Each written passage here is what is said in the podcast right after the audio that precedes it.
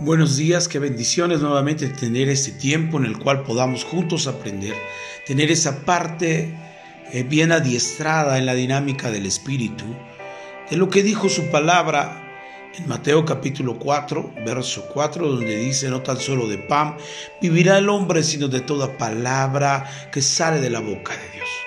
Y eso es precisamente lo que queremos platicar el día de hoy, esta mañana fresca, esta mañana llena de la misericordia de Dios, de la oportunidad que Dios nos da de vivir, de estar en esta tierra y de traer a nuestra mente lo que dice Eclesiastés.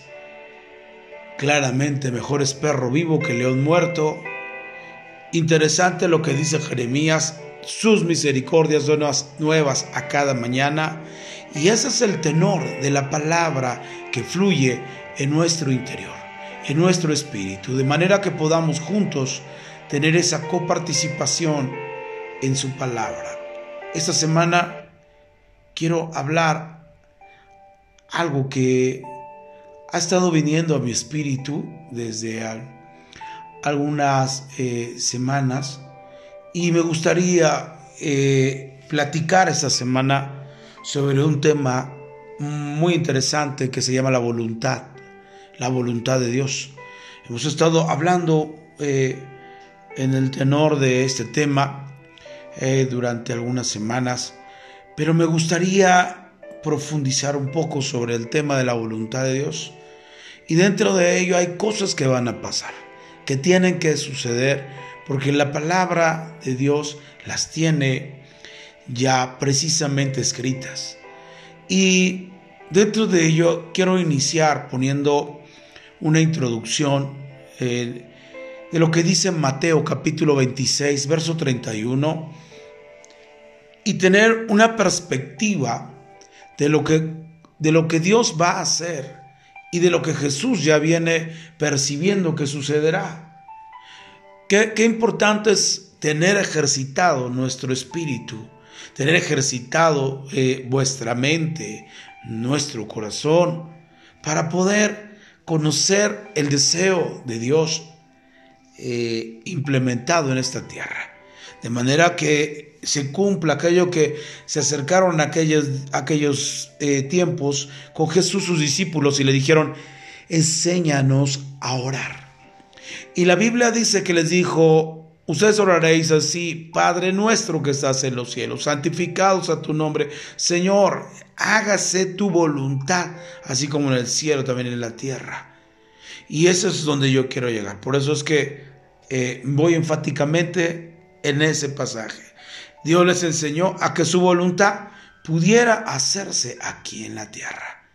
De manera que podamos nosotros comprobar como hemos leído Romanos capítulo 12, la siguiente, la semana pasada, en el verso 2, dice eh, que debemos de cambiar vuestros pensamientos para conocer que la voluntad de Dios es agradable y perfecta. Estamos en ese tenor, pero hoy quiero iniciar con eh, un nuevo pensamiento, aunque es el mismo tema, pero darle una perspectiva a lo que dice Mateo 26:31.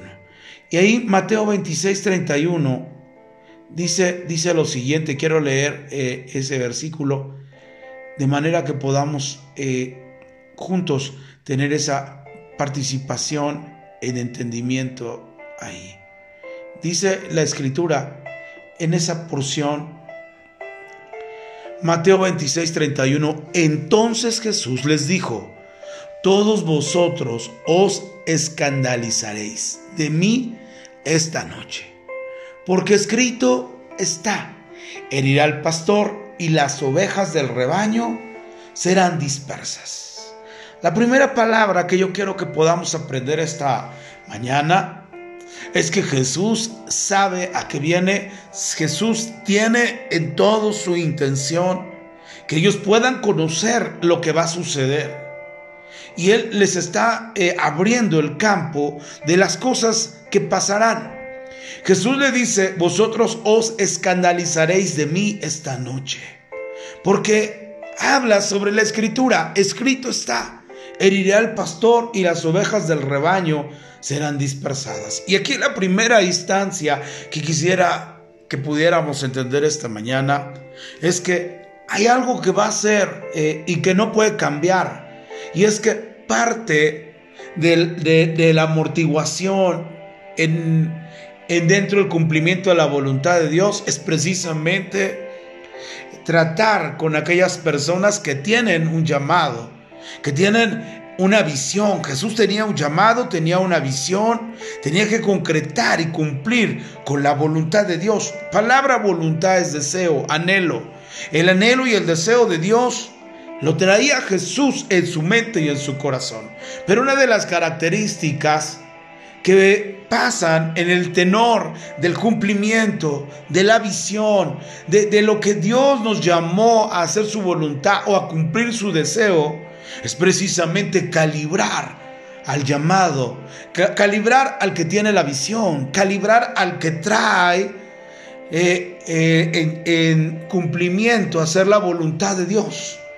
Es decir, que en este pasaje nos revela, heriré al pastor y las ovejas del rebaño serán dispersadas. El ataque completamente va a la persona que está al frente a la persona que lleva la visión, que lleva la, la, forma de cómo entender el cumplimiento del deseo de Dios. Aquí es muy interesante que nosotros podamos hacer eh, hincapié a lo siguiente. Muchas veces hay personas que no saben para dónde van. Hay personas que no tienen la mínima intención de encontrar la voluntad de Dios. Es más, no les interesa hacer la voluntad de Dios. Volvemos a reiterar, la voluntad de Dios se define en el sentido del deseo y el anhelo de alguien. En este caso, cuando hablamos de la voluntad de Dios, nos referimos al deseo y al anhelo de Dios para cumplir lo que Él ha deseado. Jesús es portador de ello. Jesús tiene esa habilidad, esa gracia y es llamado, pero viene todo contra Él. Viene eh, eh, eh, el sentido de golpear la palabra que encontramos en esta porción de la escritura donde dice heriré al pastor, es una palabra griega que significa patazo. Y esta palabra, patazo, es una palabra que en definición en el griego significa golpear eh, eh, con una arma fatalmente.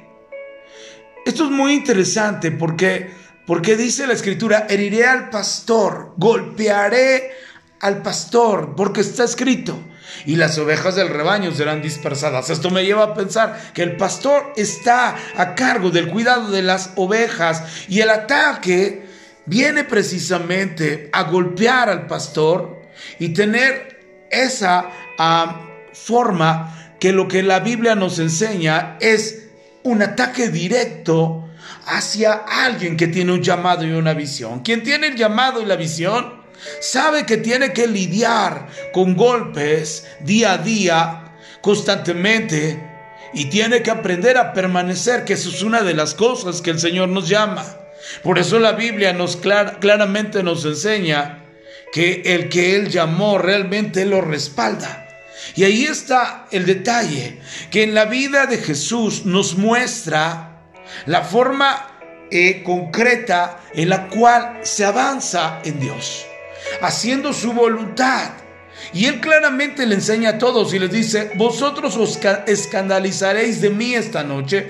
Y él les habla sobre el sentido de la misión, visión, llamado, pero que tiene que enfrentar con diferentes cosas. Y la primera cosa es golpear a la cabeza golpear a aquel que tiene ese llamado para que pueda quizás él desestabilizarse y perder la dirección. Sin embargo, algo que el Señor Jesús nos enseña claramente es lo que continuamos en el siguiente verso. Mire lo que dice el verso 32.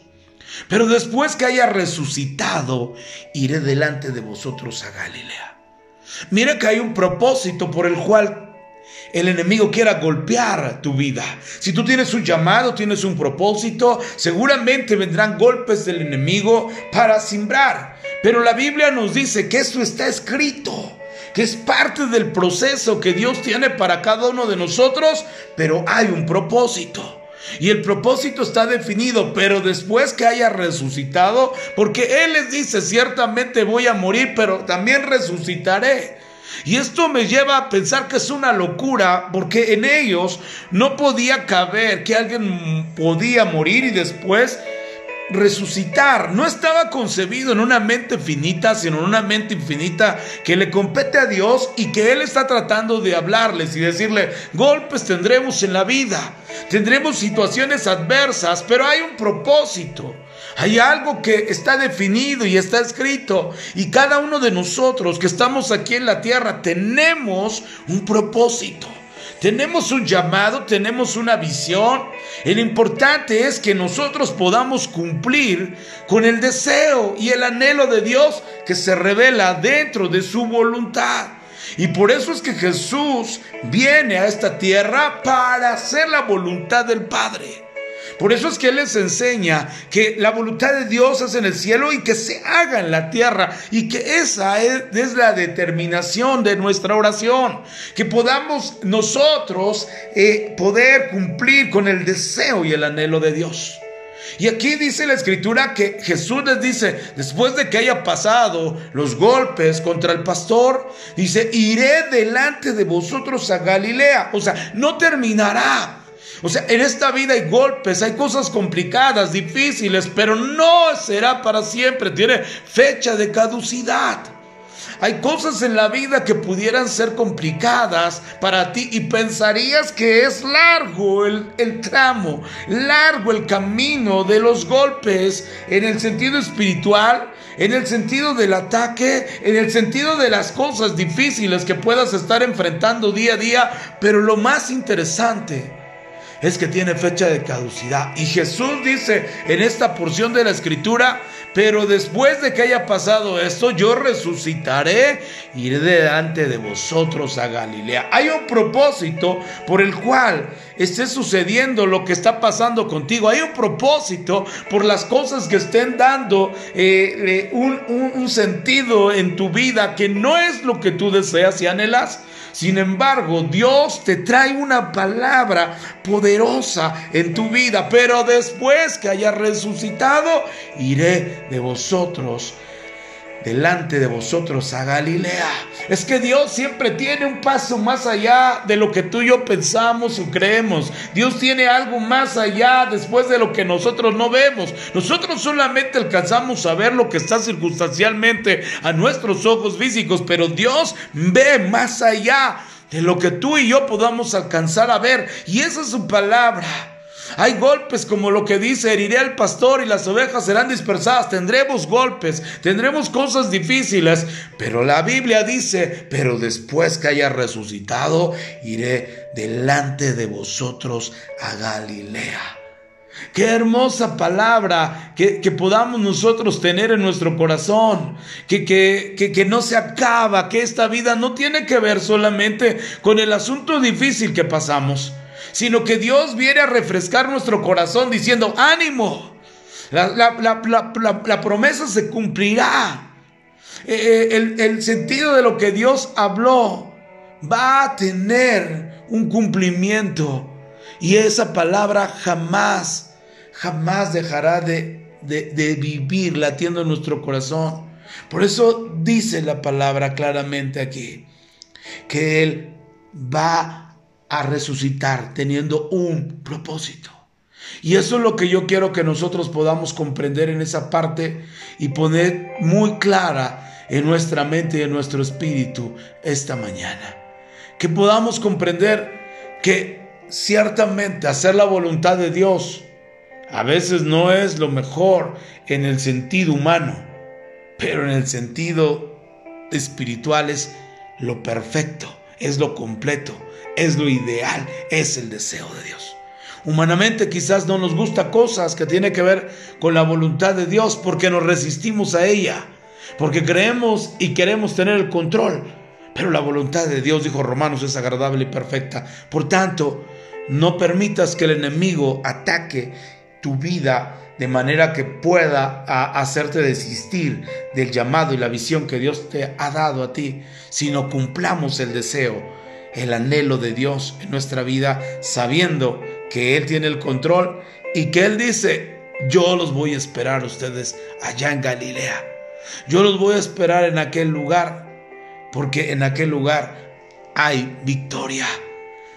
Quiero hacer una oración, Señor. Gracias por esta bella palabra esta mañana. Gracias porque tienes un propósito. Gracias porque sabemos que pueden suceder cosas complicadas, pero tú nunca nos dejas. Tienes una palabra certera para nosotros. Pero después que haya resucitado, irá delante de vosotros a Galilea. Ahí los voy a esperar después de cualquier situación adversa, después de cualquier situación circunstancial. Los voy a esperar allá adelante.